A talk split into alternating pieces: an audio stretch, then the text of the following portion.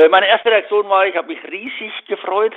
Seit Tagen äh, ist ja schon das Gerücht umgegangen, dass zunächst mal die Stadt wohl gerechnet hat, sie hätte nur noch eine knappe Mehrheit von einem Sitz. Das war so die erste Geschichte, was hin und her ging.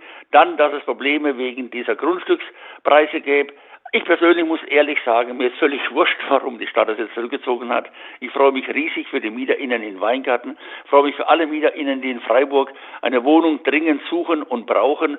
Und ich freue mich vor allem, dass es gelungen ist, gemeinschaftlich über verschiedene äh, Interessen hinweg gemeinsam äh, zu handeln und zu sagen, das muss unterbunden werden. Was mich besorgt ist, äh, wie blind man eigentlich äh, von Seiten der Stadtspitze und auch der Stadtbauspitze gehandelt hat. Das sollte ja längst äh, in trockenen Tüchern sein. Äh, man hatte dann Verfahrensfehler gemacht und mir macht es etwas Sorgen, dass dieser Stadtbau auch nach wie vor Augen zu und durch eine Politik macht, ähnlich wie unter Salomon. Vom Neuanfang spüren wir nichts und das könnte eine Wende sein und das ist das Gute, könnte eine Wende sein hin zu einer beteiligungsfreundlicheren Stadtbau, zu einem sozialeren Stadtbau und ich sehe es vor allem als einen Erfolg der Leute, die sich da engagieren. Erfolg der Leute, die sich engagiert haben. Also äh, liegt jetzt die Absage des äh, Privatisierungsprojektes äh, deiner Meinung nach nicht nur an den gestiegenen Bodenpreisen? Wie gesagt, mir ist es völlig egal, wie es begründet wird. Völlig egal. Die Preise sind nicht in den letzten vier Wochen neu gestiegen. Ja?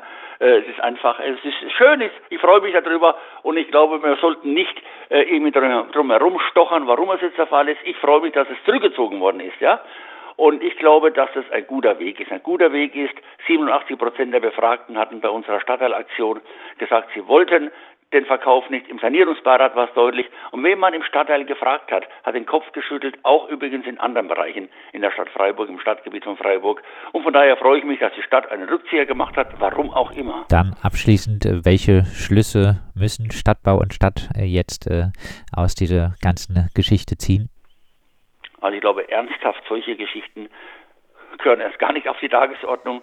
Aber wenn man schon solche Pläne zumindest mal durchdenken will, muss man rechtzeitig in Ruhe mit allen Akteuren drüber reden. Dazu gehören auch Mieterinnen aus anderen Stadtteilen, auch vor allem die, die unmittelbar betroffen sind, die Organisationen, beispielsweise das Forum, aber auch das Freiburger Mietenbündnis, wo die Stadt Freiburger bisher immer noch so tut, als ob es uns nicht gäbe.